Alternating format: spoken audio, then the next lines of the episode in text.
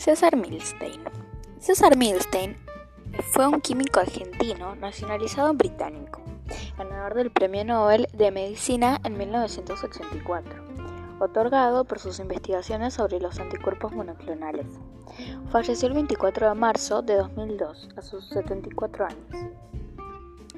En 1963 se trasladó al Reino Unido y trabajó en el Laboratorio de Biología Molecular del Medical Research Council de la Universidad de Cambridge.